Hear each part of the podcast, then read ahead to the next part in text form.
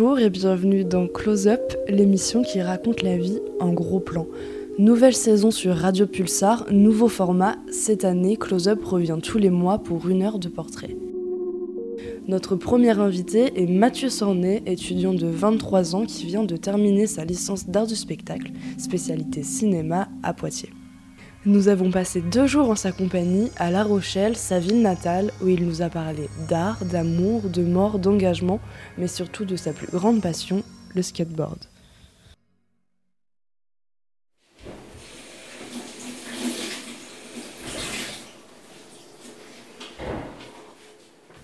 « 8h30, premier réveil chez Mathieu.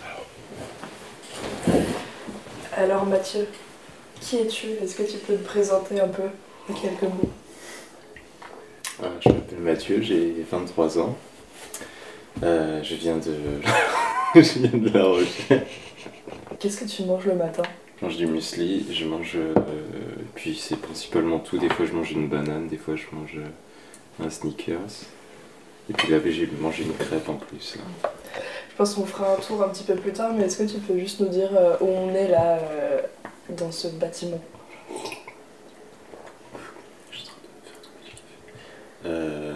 Vous êtes chez moi, enfin chez moi, dans, dans la maison de mes parents. Euh, vous êtes dans la cuisine. Et puis là, on va aller fumer une clope au jardin. Et voilà. Et ça fait combien de temps que tu vis ici? Ça fait 20 ans, ouais, 20 ans comme je disais hier, et j'ai vécu 4 ans en dehors d'ici. Mais sinon, ouais, ça fait 20 ans.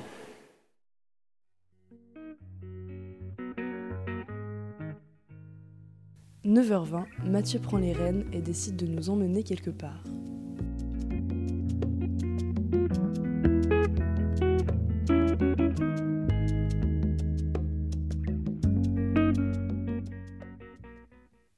Bon alors il est 9h24, où est-ce que tu nous emmènes Mathieu? Je vous emmène à l'île de Ré.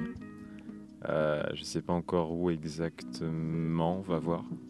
Euh, l'objectif c'est d'aller surfer. Et puis, euh, ouais, bah là, mais normalement, là, il y, a de bonnes conditions. Et, puis, ça va être marrant, ça va faire des, images rigolotes. Et puis, moi, c'est ce que je fais euh, euh, tous les week-ends depuis deux mois presque. ça me faisait du bien. Et puis là, j'essaye d'y aller le plus souvent possible. Et c'est quelque chose que j'avais pas fait depuis 7-8 ans, surfer. Et là maintenant, bah, j'essaye d'en faire le maximum possible. Et quand tu vas, d'habitude, tu vas tout seul? Et, ouais, normalement c'est plus un truc euh, que je fais tout seul, mais euh, c'est pas mal de le faire aussi avec des gens qui te sont proches. Euh, mais l'idée est un peu mystique en fait. Genre le, le sentiment que tu peux avoir, c'est c'est un peu une sorte de c'est un peu une sorte de monastère un peu c'est un peu la ligne de conduite que j'essaye d'avoir aussi en ce moment, c'est de me. Ça fait très cliché, hein, mais c'est de me ressourcer des, trucs comme ça. Et, le surf, là, enfin là, le cadre, il est idéal pour ça, quoi. C'est euh, déjà un fantasme en fait en soi. pouvoir surfer, d'aller camper le soir, euh, ça fait un peu idylle, idylle hippie, quoi. Tu dirais que les gens euh, ont quelle vision du, surf d'un point de vue un peu plus mainstream, euh, plus éloigné? Il euh, n'y a pas vraiment de cliché à voir pourtant. Tu quand t'es dedans, t'es dedans en fait. Et vu de l'extérieur, je pense ouais, on pense que c'est des gens sportifs ou enfin ou alors ils se rattachent à une sorte de sous-culture, je sais pas trop quoi, mais en fait on s'en branle quoi. Vraiment, enfin genre euh, le surf, c'est bien, c'est que c'est une image qui n'a pas trop évolué. Dans le sens où tout le monde sait ce que c'est qu'un surfeur, mais personne euh, met vraiment de, de cases, je trouve, dessus. Parce que ça reste assez pur comme, euh, pratique. Il n'y a pas trop eu de détournement comme dans le skate ou, ce genre de choses. Quoi. Le skate, il y a plus des clichés, je trouve. Et le surf, c'est peut-être parce que pour l'instant, je suis encore, euh, je suis encore un bleu ou alors que j'ai pas de recul mais j'ai pas cette sensation là. Il y a une idée, euh, genre il y a des locaux, il y a des codes, mais il n'y a pas de, discrimination euh, comme il peut en avoir dans le skate par exemple. T'entends quoi par discrimination dans le, dans le skate? Bah, Le skate c'est de l'image en fait, c'est principalement ça. C'est c'est ce qui est de l'ordre de l'esthétique et ce truc-là, il est, euh, il est euh, imprimé par des gosses en fait qui n'ont pas forcément de recul par rapport à ça. Et c'est vrai que genre sur certaines ambiances, tu vois, genre les, les kids qui ont entre 12 ans et 18 ans, euh, ils vont pas mal se jauger sur à quoi ils se réfèrent en termes d'image. genre au caractère aussi qu'ils vont avoir. Il y a des gens qui vont avoir plus d'aisance, plus imposant. Un peu comme une sorte de cours de récré, en fait, tu vois. Où il y a des sortes de, codes et il y a une sorte de, hiérarchie qui se fait. Alors là, on traverse le pont de l'île de Ré. Comment tu te sens sur ce pont? Bah, C'est toujours l'angoisse, en fait, de passer le pont. Parce que euh, tu peux te retrouver dans des bouchons qui vont durer deux heures. Et, euh, et par contre, quand t'as personne, là, t'as un soulagement énorme. Euh, donc ouais, c'est très, c'est entre les deux quoi, tu vois. Favori c'est le désert Falcon et je tire le meilleur. Félicite comme un frère employeur. Moi j'ai les clés, j'ai les clés du bonheur. 9 je le veux dans le sac. 89 je suis bien dans le sac. En fait là on est à la recherche d'autres surfeurs. Ouais, d'une part, ouais. ouais, ouais, ouais, parce que c'est un bon indicateur aussi. S'il y a du monde quelque part, euh, bah, déjà, bah, comme je te disais, au niveau sécurité, c'est bien. Et, euh, et aussi, ça te rassure en fait sur le choix que tu fais un peu. T'as déjà eu peur d'ailleurs? Ouais. ouais. Ouais, ouais, ben dans l'eau, ouais. Ouais, ouais, j'ai failli me noyer une fois. Euh, mais en plus, pour des trucs à la con, en fait, genre quand t'es. Quand tu te mets en danger, c'est parce que t'as peur souvent en fait euh, dans l'eau. Dans le sens où tu sais pas comment réagir et du coup tu t'épuises. Et, c'est là, en fait, genre, euh, le fait de faire des efforts qui servent à rien, et genre, t'as de plus en plus d'eau qui te tombe sur la gueule, euh, là, tu commences à paniquer. Et de ce que toi, t'as vécu et connu, est-ce que c'est un milieu plutôt mix? Euh, C'est même pas un rapport de technique ou alors, quoi que ce soit. Quand on va critiquer une pratiquante pour le surf, je peux pas vraiment parler en fait. Je peux pas vraiment répondre à ta question euh, dans le surf parce que c'est un milieu que je côtoie pas assez. Mais dans le skate, euh, le gros problème qu'il y a par rapport justement à l'intégration féminine dans ce milieu-là, c'est qu'on a du mal à. Comment on pourrait dire ça? C'est qu'on a du mal à accepter que ça puisse être une pratique qui est encore euh, en cours d'affirmation et d'évolution alors que ça fait des années et des années que dans le milieu masculin, c'est médiatisé, c'est, euh, il y a une certaine mythologie aussi. Enfin, il y a vraiment déjà toute une histoire euh, du skate masculin. Et, du, côté, et du côté féminin, on ne l'a jamais vraiment intégré jusque-là. Après avoir recherché une petite heure, Mathieu trouve enfin la plage parfaite. Pourquoi tu viens de gratter sur ta planche? Euh, C'est pour mettre euh, de la wax, ça s'appelle. c'est une sorte de cire qui permet en fait, genre quand tu poses tes mains ou tes jambes, euh, ça va en fait adhérer, c'est comme une sorte de grippe sur le skate. Comment on se prépare à monter, à aller surfer? Bah, tu t'échauffes vite fait, mais vraiment vite fait. Le mieux, ça serait de, de faire une vraie séance, mais non, c'est juste que physiquement, tu, tu rentres directement, donc c'est assez dur. Et euh, il faut être. Euh, faut y aller progressivement, faut pas sneaker dès le début. Alors?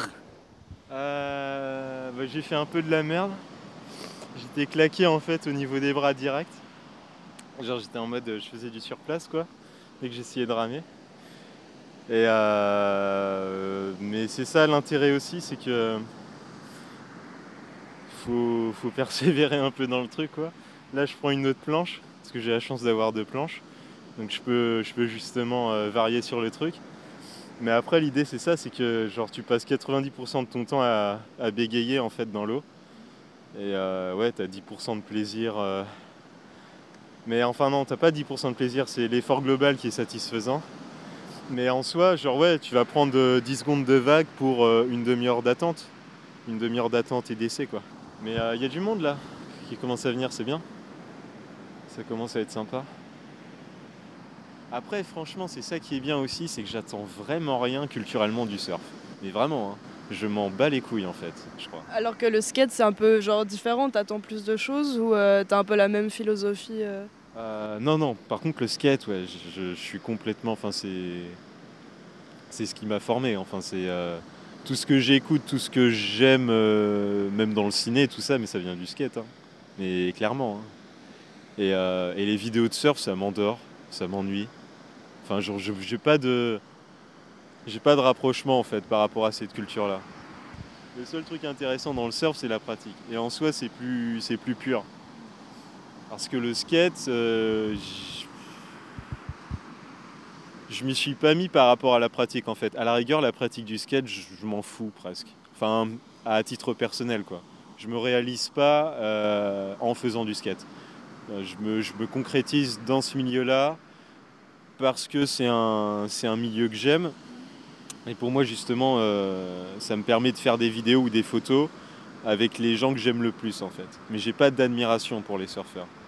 Par contre, les gens qui m'ont le plus marqué dans la vie, euh, c'est ceux qui me motivent justement à faire des vidéos ou euh, à faire des photos. Genre même en fait à ce stade-là, j'en ai rien à foutre de, de la photo, j'en ai rien à foutre du cinéma en fait, ça m'intéresse pas. Genre euh, je vais pas être en mode ah il faut que je filme tout, il faut que, il faut que je photographie tout. Le seul, le seul intérêt c'est de pouvoir me projeter émotionnellement en fait avec ceux qui me touchent le plus en fait. C'est le seul intérêt pour moi. C'est parce que j'ai pas forcément. Euh, j'ai beaucoup, je garde beaucoup de choses en fait euh, dans ma tête, des sortes de, ressentis, euh, d'impressions. Et, et j'arrive pas forcément à les communiquer avec ces gens-là, parce que ça n'a pas de sens en fait, c'est irrationnel, c'est même pas genre à titre d'expérience, c'est à titre de ressenti. Et, et de cet ordre-là, prendre des photos des gens que j'aime bien, ou alors de d'action en skate que j'aime bien, c'est euh, un peu en fait euh, communiquer ce que j'aime à travers ça. Et, euh, et, je pense que c'est le cas de beaucoup de personnes en fait. C'est pour ça que les gens aiment bien montrer leurs photos ou alors leurs vidéos. C'est pour dire c'est comme ça que j'aime cette chose-là en fait.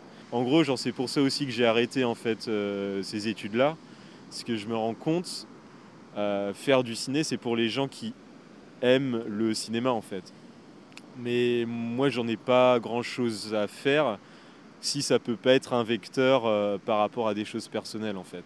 Enfin, je, me concrétise limite plus à bosser à la poste euh, que, euh, que de filmer pour un court métrage qui m'intéresse pas quoi. Parce que ce qui est important c'est l'expérience et, et, l'expérience émotionnelle. T'as vu 90s, le film? Ouais, ouais, ouais, le film, le film de John Hale ça, c'était. C'est un bon exemple. C'est un bon exemple en fait d'un type qui essaye de se positionner. Euh, donc lui qui est là dans le milieu depuis des années. Hein. enfin, genre, c'est pas n'importe qui, euh, John Hale. Et, euh, et, ce qui est intéressant, c'est qu'il avait vraiment voulu projeter son image d'auteur cinéma par rapport voilà, à un sujet sur lequel il gravite depuis quelques années, depuis même depuis qu'il est adolescent, qu'il n'a pas forcément mis en avant à certains moments de sa carrière, mais euh, là, ces 5-6 dernières années, on le voyait euh, assez régulièrement en fait, auprès de gens euh, qui sont liés à cette culture-là. Donc le fait qu'il concrétise son premier film avec ce sujet-là, qui est le sketch, je trouve ça assez intéressant. Après, le problème, c'est la forme, je pense, de ce film-là. Pas une forme dans le sens où le film est mal fait, ou il est mal filmé. Hein. c'est genre hyper bien réfléchi. Ils ont bossé avec les mecs du milieu mais tu sens qu'il y a quelque chose qui est de l'ordre, il faut que je fasse ça pour plaire conventionnellement en fait. Ou alors peut-être que Jonah Hill est en soi un personnage très conventionnel. Une fois n'est pas coutume, nous avons demandé à notre invité de nous proposer deux musiques et on commence tout de suite avec White Flag de Dido, chanson sortie en 2003 sur l'album Life for Rent.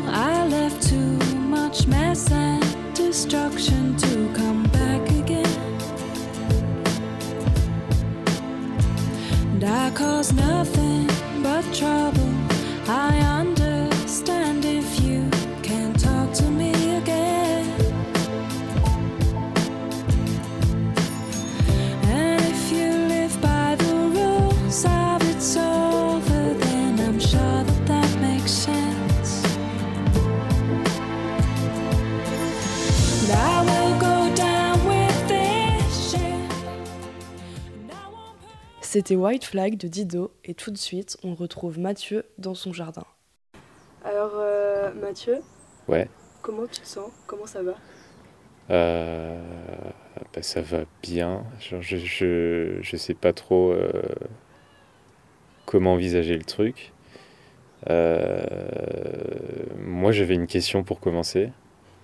Euh, c'est euh, pourquoi vous voulez m'interviewer en fait? Ça, ça m'intrigue pas mal.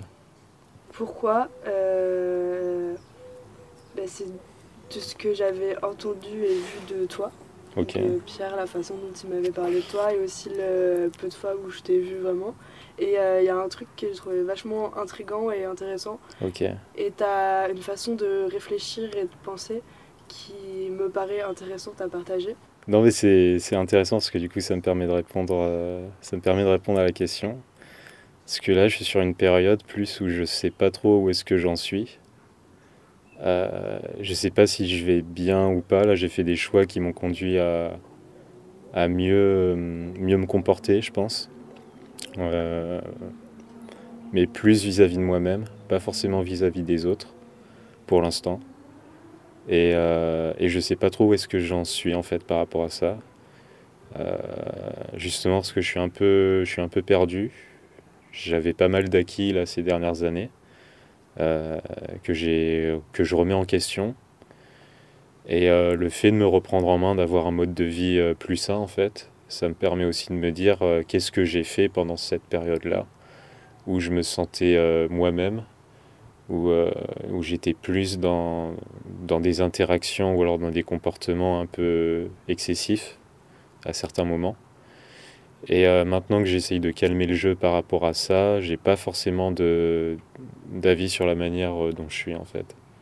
Et, euh, et voilà, donc je suis un peu dans une période de trouble, mais je me sens presque mieux qu'avant en fait. C'est ça qui est un peu paradoxal, c'est que je suis un peu troublé alors que sur une certaine période je savais où est-ce que j'allais, je savais ce que j'étais. Et là maintenant que je sais que, que je sais plus rien entre guillemets, bizarrement physiquement je me sens mieux aussi quoi. Et du coup, là, tu disais qu'il y avait eu un peu un tournant par rapport aux 3-4 dernières années chez toi. Ouais. Euh, est-ce qu'il y a eu un moment, est-ce qu'il y a eu un, déclic où tu as pris ce tournant, où tu as décidé de changer Ouais, Et ouais, ouais. Lequel? Euh, lequel? J'ai pas forcément envie euh, de l'exprimer publiquement, justement parce que c'est très, c'est très personnel.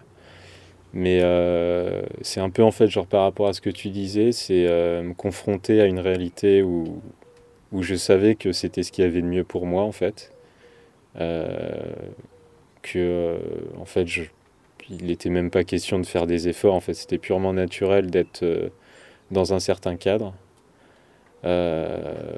avec une certaine personne et au final le fait de le fait de me comporter en fait de manière naturelle de manière euh, Mathieu classique euh, ça a complètement euh, ça a complètement fait renverser le truc en fait Et ça a été ça le déclic en fait. C'est euh, c'est un peu comme je te disais, je sais ce que j'aime, je sais ce que je veux. Mais le problème c'est que je me suis jamais comporté pour aboutir à ça. Et le choc en fait qui s'est passé, c'est que du coup ben, j'ai j'ai euh, anéanti en fait, enfin j'ai pas anéanti, mais j'ai mis euh, j'ai mis un blanc, j'ai mis un j'ai mis un point de rupture euh, avec justement euh, une personne avec laquelle je me sentais le mieux, mais de manière sur à peu près tous les points de vue, on va dire, donc de manière très authentique. Mais le fait de me comporter moi-même à cette période-là a eu euh, l'effet exact inverse en fait sur, euh, sur la réalité euh, de mes sentiments quoi. Et c'est là où je me suis dit bah, le problème c'est pas ce que je pense, c'est pas ce que je crois, c'est la manière dont, dont je l'applique en fait. Et ça c'était le point de départ. Après j'ai fait un peu le point aussi sur ce que j'avais fait ces dernières années euh, par rapport à la prétention que, que je pouvais avoir de mes envies. Et c'est là où je me suis rendu compte que c'est tout ce que j'avais en fait. C'était une prétention de faire des choses, c'était une envie de faire des choses, mais le comportement que j'avais m'a- m'amenait pas du tout à les concrétiser quoi. Et c'est pour ça que voilà, genre là, je- là j'étais un peu à bout en fait par rapport à ça. Je suis pas tombé en dépression euh, non plus, hein.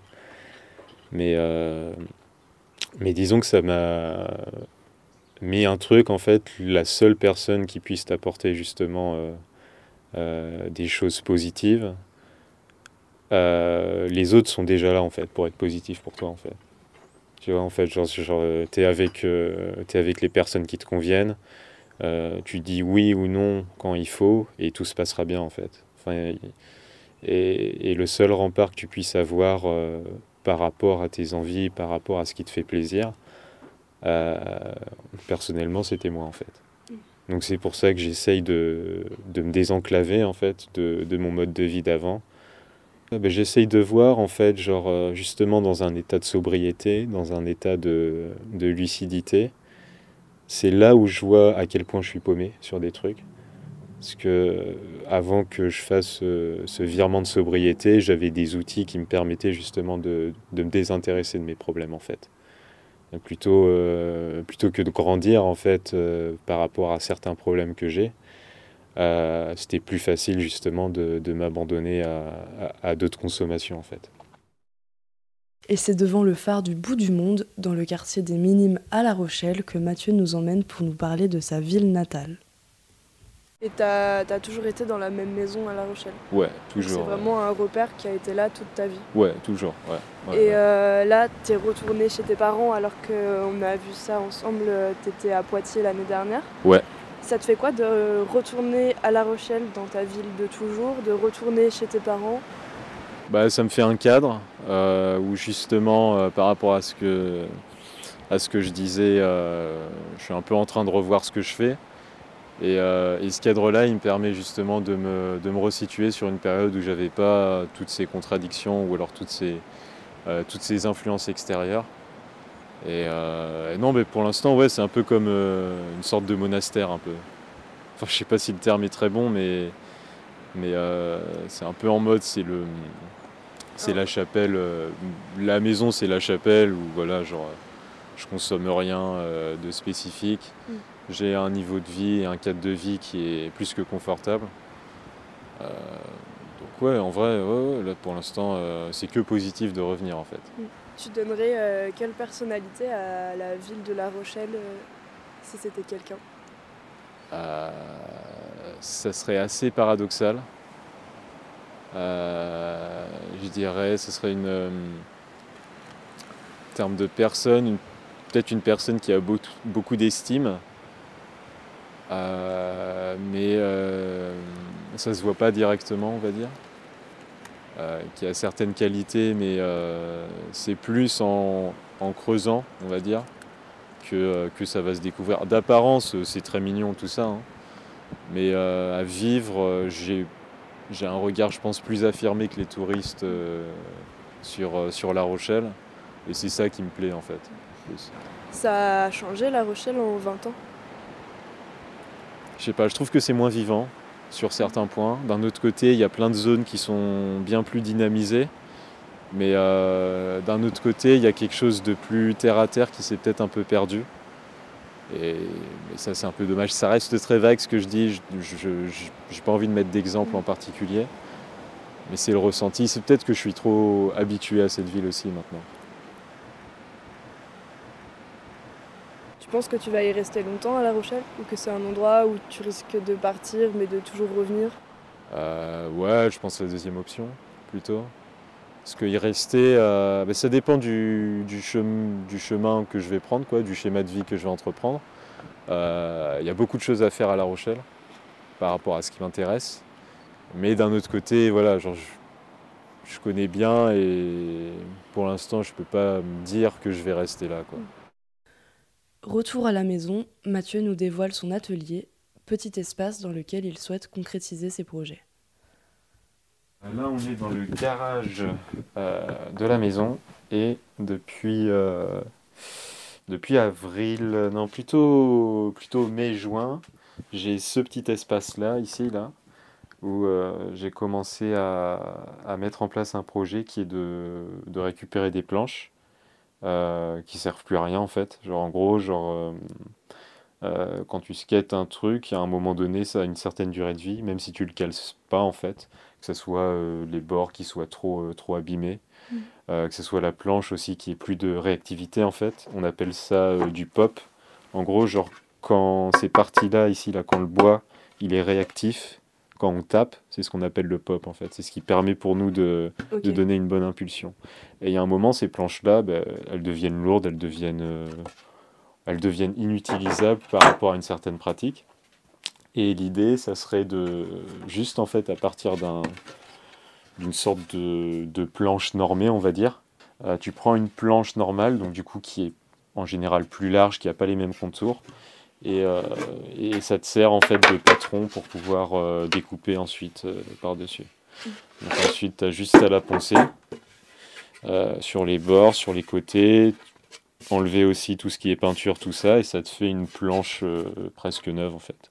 Et au final, en fait, pourquoi je voulais faire ça surtout c'est parce qu'il y a tout un marché, que ce soit genre des cruisers. euh, donc en, en gros, genre les cruisers, c'est ce genre de forme, type un peu surf en fait. Et c'est un succès euh, très très grand en fait pour euh, ceux qui veulent découvrir le skate ou ceux qui veulent, euh, ceux qui veulent débuter ou tout simplement ceux qui veulent juste euh, se déplacer. Mais euh, le problème, voilà, c'est qu'il y a plein de planches qui restent dans les garages, qui servent à rien. Mm. Et euh, plutôt que de proposer euh, des planches en plastique qui au final valent beaucoup trop cher pour ce que c'est, ou alors euh, d'acheter une planche neuve euh, faite cruiser que tu vas payer euh, 70 euros. Là, en fait, tu as juste à ramener euh, une planche qui est usée.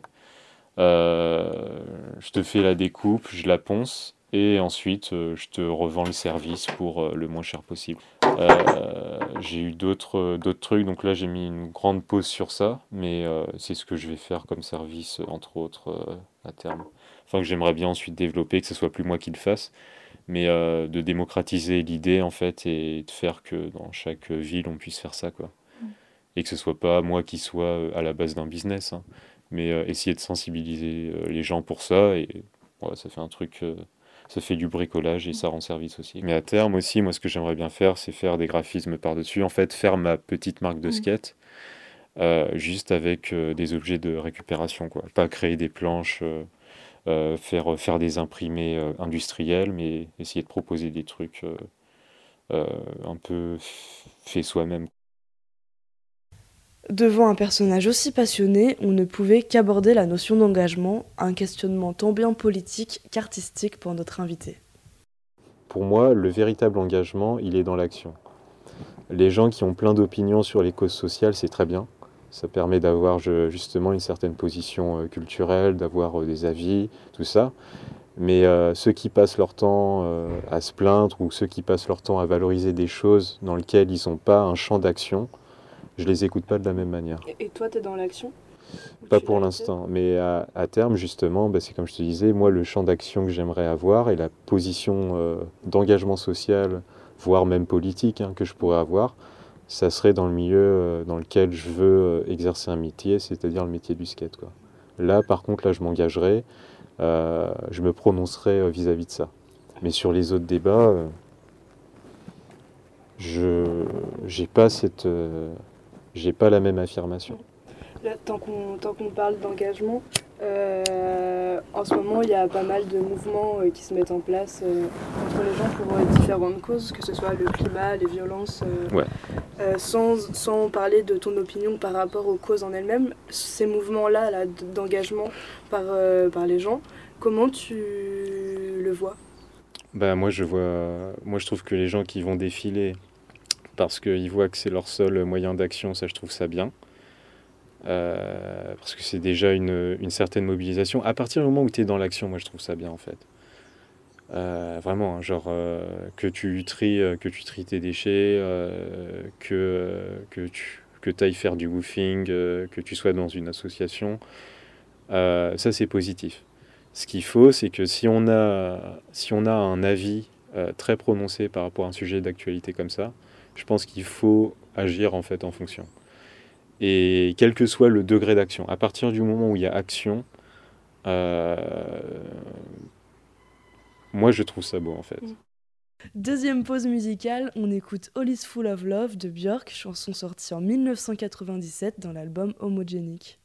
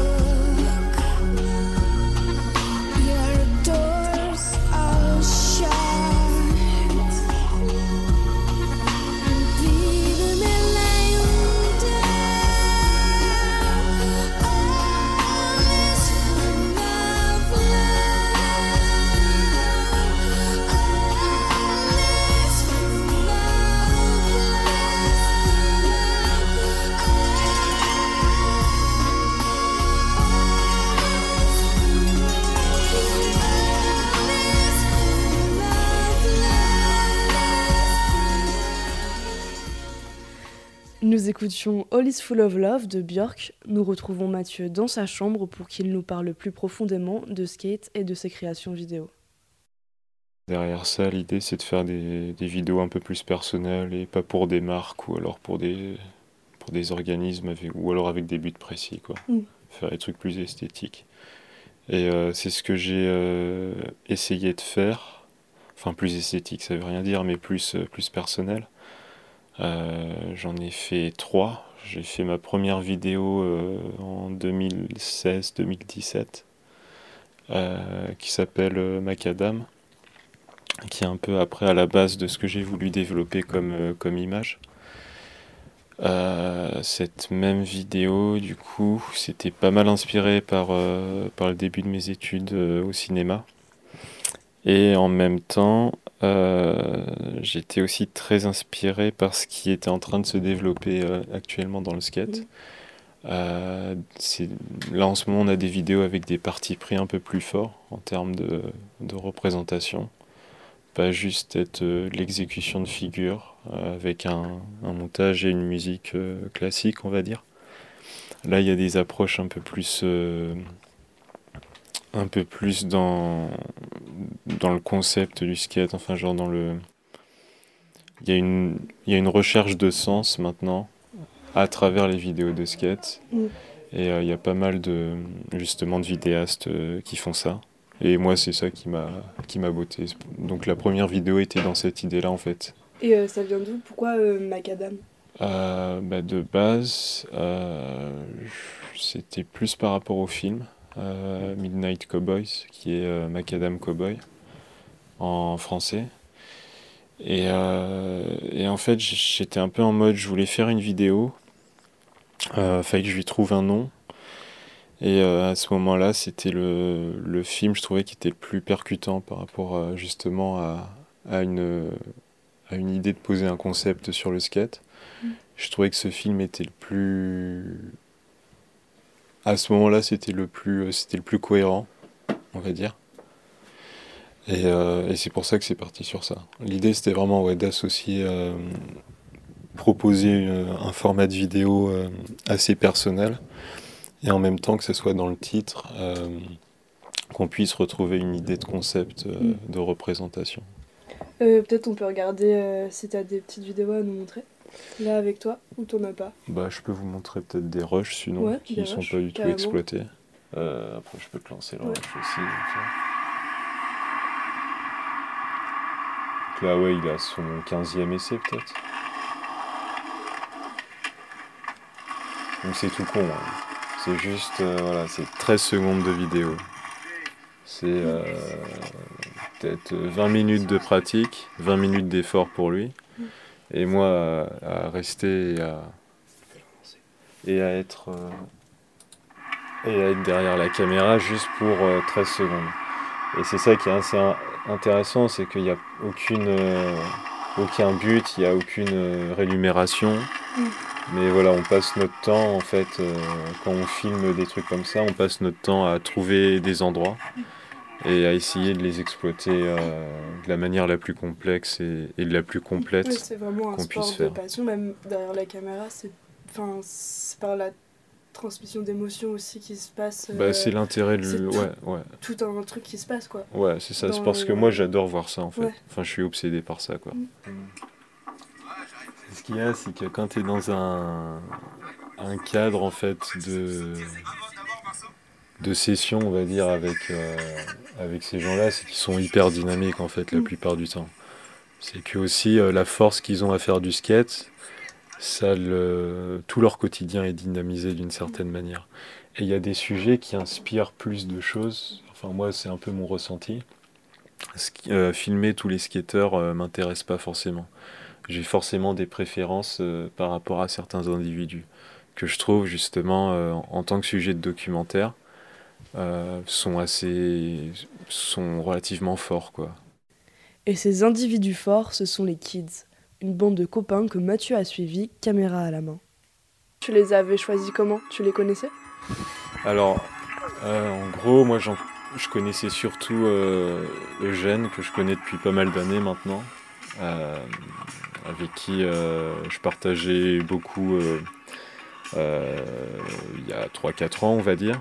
Et en fait, il s'est fait, euh, il s'est fait une bande de copains euh, euh, il y a 3-4 il y a 3 ans à peu près, avec des types qui étaient plus de son âge, quoi. Et euh, c'est comme ça que je les ai rencontrés, c'est par le biais d'une de mes connaissances. Et au début, c'était vraiment en mode, euh, ils étaient pleins de motivation, ils adoraient faire des vidéos, ils font des très bonnes vidéos. Mhm. Et, euh, et du coup, j'ai commencé à traîner avec eux, parce que moi, je voulais filmer du skate, donc eux, ils étaient chauds, et puis voilà, quoi. Mhm. On filmait ensemble. Et ce qu'il y a, en fait, genre, pourquoi je suis resté plus longtemps avec eux, c'est que euh, c'est un truc que tu cernes après, genre, c'est plus une sensibilité, mais tu sens que ces types-là ont beaucoup de potentiel euh, En gros, genre c'est très égocentrique, mais ils ont du potentiel à m'intéresser pour faire des vidéos en Mm. fait.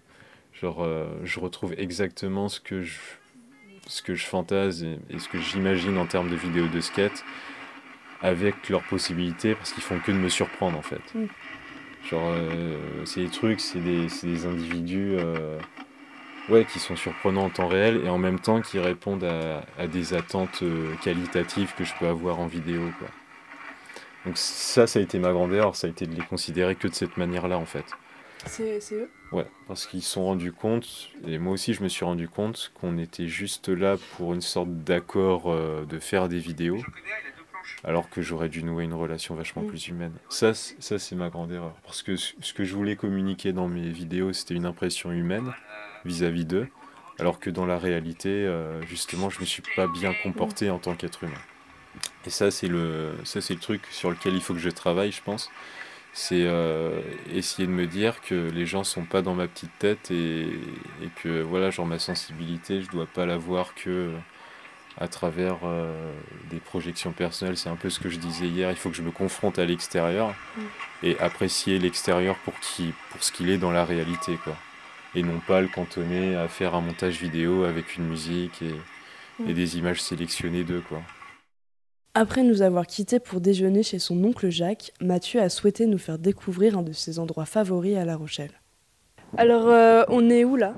On est sur euh, la zone commerciale euh, principale de La Rochelle, c'est la zone de Beaulieu, qui est une commune de, de Pilboro, qui est un village en périphérie de la ville. Et euh, de chez moi, c'est 5-10 minutes à pied. Et euh, voilà, j'en sais un endroit que j'ai j'ai côtoyé quand j'étais jeune, plus pour euh, dans un cadre, on va dire, normal, quoi, comme euh, quand avec ta famille tu vas dans un centre commercial. Et, ou alors sur une zone commerciale, parce que c'est là où il y avait tous les, tous les commerces. Euh, ma mère travaille aussi sur cette zone depuis, bah, depuis que je suis né, je, c'est son lieu de travail, on va dire, entre guillemets. Et euh, l'intérêt pour moi de ce lieu-là, c'est que j'habitais pas forcément enfin, en centre-ville, euh, c'était un peu compliqué des fois d'y aller quand j'étais plus jeune, quand j'ai commencé le skate. Et euh, le véritable lieu en fait qu'on avait, euh, même on va dire à titre personnel, c'était ici euh, le, le dimanche. Il faut pas y aller la semaine. La semaine, c'est un lieu que j'aime pas forcément Mm. parce que ça circule beaucoup, il y a beaucoup de monde. Mais euh, ce que j'ai toujours aimé en fait, genre euh, relativement très jeune, c'est euh, c'est l'aspect désertique en fait de ce lieu-là. Oui, là, en, en skate, en plus, t'as une liberté euh, ça. énorme le dimanche. Bah, c'était même genre c'était même pas vraiment pour euh, l'exploiter en fait en termes de terrain de jeu, c'était de euh, de me confronter à une image en fait qui était assez contrastée et que je trouvais assez belle en fait. En gros, genre c'est réputé pour être un des lieux euh, les moins intéressants esthétiquement, enfin genre un- une zone commerciale quoi. Et, euh, et moi j'ai toujours trouvé ça beau en fait comme endroit. Et dans l'idée de ma pratique euh, du skate, euh, mais il y avait des possibilités en fait, il y avait des possibilités d'exploitation. On va dire que sur la scène rochelaise, tout était, euh, on va dire, re- relativement clos en fait. Tout était focalisé sur la zone de l'espace en camp pour faire des figures, tout ça. Et j'ai toujours senti que, en fait, sur Beaulieu, il y avait du potentiel pour faire du skate, mais enfin, genre pour, euh, pour faire des, des figures, pour exploiter des spots, quoi. Mm. Et c'est toujours euh, resté à l'ordre de fantasme, en fait, un peu comme le, le trésor caché, on va dire. Et, euh, et le lieu a changé, le lieu est neuf maintenant. Et ça, c'est quelque chose que je, j'ai perdu un peu de goût sur cet espace-là. Il y a une sorte, euh, il y avait une vraie beauté en fait sur le côté pittoresque du lieu, quoi. Parce que justement, genre, moi, ce qui m'intéressait, c'était pas forcément de voir l'évidence, mais un peu comme quand euh, on, on a un point de vue en fait en skate sur le mobilier urbain, il devient une possibilité, on va dire que les gens voient pas forcément. Par exemple, là, genre, si je tourne le regard, il y a plein de spots que je vois et que 90% des gens euh, vont pas exploiter dans leur tête, en fait. Et moi, c'était ça, genre, euh, cette zone commerciale là de Beaulieu, pour moi, c'était vraiment l'entité parfaite de ce que représentait l'imaginaire du skate. Et en même temps, euh, l'imaginaire de la réalité, on va dire, entre guillemets.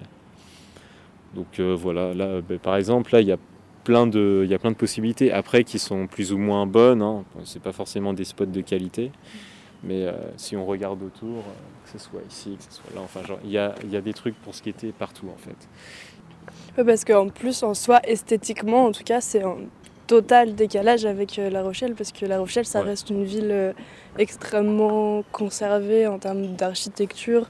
C'est très propre, quoi, et très, c'est un peu classe, si je peux dire ça comme ça. Et là, c'est, tu peux pas faire plus en décalage que ça. Bah, c'est ça en fait, c'est que même sur La Rochelle, comme, euh, comme on voyait hier sur les minimes, là, la vue, euh, la vue de la station balnéaire, en fond on a des usines. Et moi c'est ça que j'aime bien sur La Rochelle. C'est le côté euh, contrasté, on va dire, de ce qu'il y a d'apparence, de ce qui est offert pour, pour ce qui est de l'ordre du conformisme. Enfin l'image conformiste de La Rochelle, c'est une ville touristique.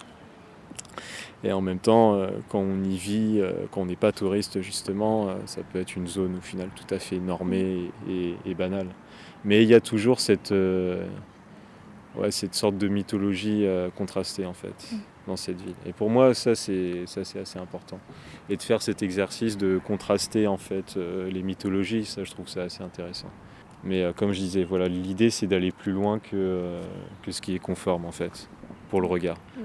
Et c'est un peu même le- une sorte de base aussi euh, pour le skate. De voir que là, en fait, là, il y a un curb qui est incroyable, par exemple. Là aussi, là, il y a un curb qui est hyper sympa à prendre. Là, il y a un gap à prendre. Là, bon, ça, c'est plus simple, ça, c'est des marches, c'est plus référencé. Mais il y a plein de possibilités, en fait.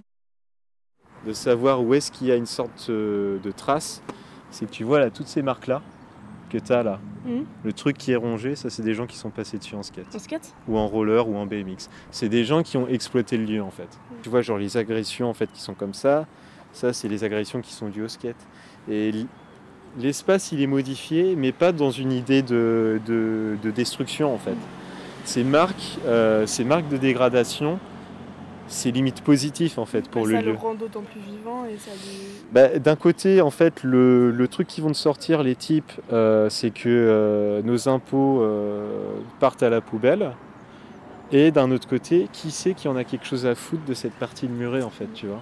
Genre, qui en a quelque chose à foutre, quoi? Parce que pour nous, ça, pour la pratique, c'est tout, en fait. Enfin, genre, on a besoin de ces trucs-là. Et pas en mode juste parce que ça permet de faire une petite plateforme pour aller à Mango. Genre, ça, on s'en bat les couilles, en fait.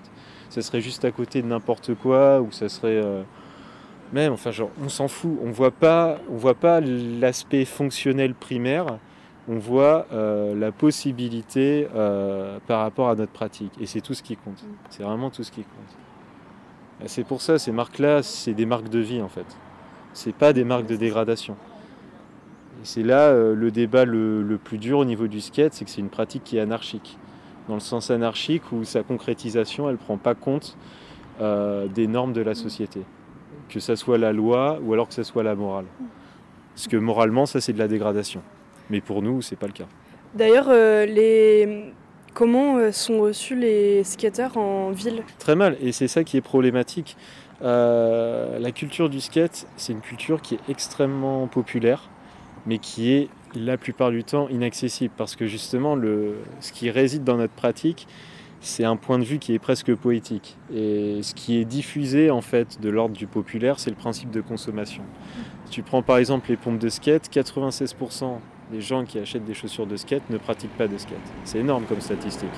96%, ça veut dire que même tout le marché euh, est régulé non pas par rapport à des pratiquants, mais par rapport à des consommateurs. Et ça, c'est quelque chose qui est assez problématique parce qu'en termes de diffusion, euh, ce qui est relayé, c'est une attitude et c'est pas une réalité en fait. Mais d'un autre côté, ça n'a pas trop évolué depuis que j'ai commencé. À chaque fois qu'on va aller se pointer sur un spot, avec nos roues qui font du bruit, avec nos trucks qui vont euh, justement euh, dégrader en fait tout ce qui est environnement, euh, les gens ne prennent toujours pas en compte notre point de vue. Même si là il y a beaucoup de pognon, il y a beaucoup de communication autour du skate, on ne sait toujours pas ce que c'est que le skate. Il y a des villes qui sont en train de faire l'effort, enfin pas des villes, il y a plutôt des associations ou alors des skateurs professionnels qui essayent d'accompagner la pensée contemporaine du skate, qui est celle de s'intégrer euh, plutôt avec, euh, avec les pouvoirs publics, tout ça. On peut avoir à Bordeaux, par exemple, ils ont fait un travail énorme là-bas. Mais voilà, ça reste de l'effort, ça reste de l'éducation. Et ça, tu penses que ça va changer ou que c'est condamné à rester un peu comme ça euh? Bah, c'est un des grands défis, en fait, ça paraît mineur, mais ce que représente la communication du skate, c'est assez conséquent, en fait. Parce que, comme je te disais, par concept, il est anarchique. Mm. La pratique du skate urbain, elle est anarchique. Par contre, justement, quand on voit les possibilités de dialogue qu'il y a euh, à Bordeaux, euh, qu'il y a sur d'autres zones, on voit que euh, même si euh, la pratique prend des valeurs, on va dire, euh, différentes de celles de la société, ce qu'elle produit intéresse quand même les gens. On peut alors penser que cela intéresserait les gens parce qu'ils y verraient une forme d'art libre, de tout cadre ou de tout dispositif? C'est ça qui est assez beau, c'est qu'ils n'ont pas besoin de finir au musée pour, euh, pour faire des productions ou pour avoir un comportement qui est de l'ordre de l'artiste. Que là, sur le contemporain, on cherche toujours euh, l'exploitation et la surexploitation des concepts, alors que justement, il y a certaines pratiques qui ne recherchent pas le concept, mais qui le font par définition. quoi. Après deux jours en notre compagnie, Mathieu a souhaité faire un bilan de cette expérience. Nous nous sommes installés dans son jardin afin de profiter des derniers rayons de soleil de ce dimanche après-midi. Euh, c'est pas forcément évident en fait de, de faire cet exercice à la fois pour vous, je pense, et, euh, personnellement de parler sur ce bord-là. euh, c'est assez compliqué parce que c'est plus par rapport à l'exposition dans laquelle je me mets en fait. Euh, pourquoi aussi moi ça m'intéressait de faire ça avec vous C'est que ça m'intéresse en fait de, communiquer des choses mais je le fais de manière souvent très abstraite ou alors trop compliquée. Et, de ce fait-là, je pense que le plus important à retenir pour, euh, pour mon portrait, à titre personnel, ce que je voulais en fait communiquer, c'était plus voilà genre euh, la fausse complexité en fait que je peux mettre. Euh, plus je me rapproche d'une considération enfin genre une absence de considération vis-à-vis de moi-même, plus je suis naturel, on va dire entre guillemets. Mais de manière interne, j'ai plus d'émotions à, problématiser en fait la réalité.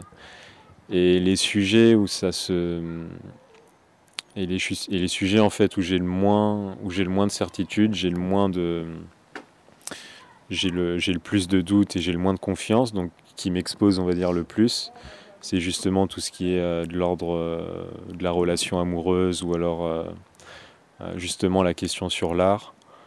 Euh, tout ça, c'est des possibilités. L'art, bon, c'est quelque chose qu'on peut étudier avec du recul, mais euh, l'émotion que ça crée, euh, la même chose qu'une relation amoureuse ou alors euh, quelque chose qui va de l'ordre de l'extrême, c'est là où je me sens le plus exposé, le moins en confiance, mais en même temps, c'est ce qui m'inspire, le plus. Et à terme, pour mes projets, ça va être ça en fait. Ça va être d'essayer de me convaincre que je peux faire des choses dans les choses qui me qui m'intéressent le plus en fait. Enfin, qui me qui m'apportent le plus émotionnellement. C'est d'essayer de concrétiser ça quoi. Parce que pour l'instant, je j'ai j'ai pas de difficultés dans, dans mon mode de vie. Euh, scolairement, j'ai pas de difficultés non plus.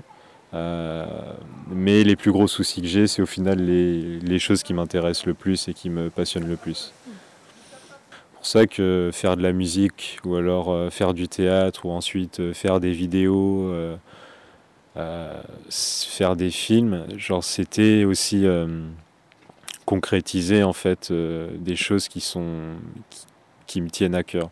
Et c'est la relation que j'ai en fait avec l'art aussi en général, c'est que ça me permet de trouver de l'émotion là où justement j'en attends parfois un peu trop dans le monde réel quoi. Et euh, de façon un peu plus générale, c'est quoi ta relation avec euh, l'amour? Euh, bah, c'est quelque chose d'assez complexe parce que j'étais toujours très.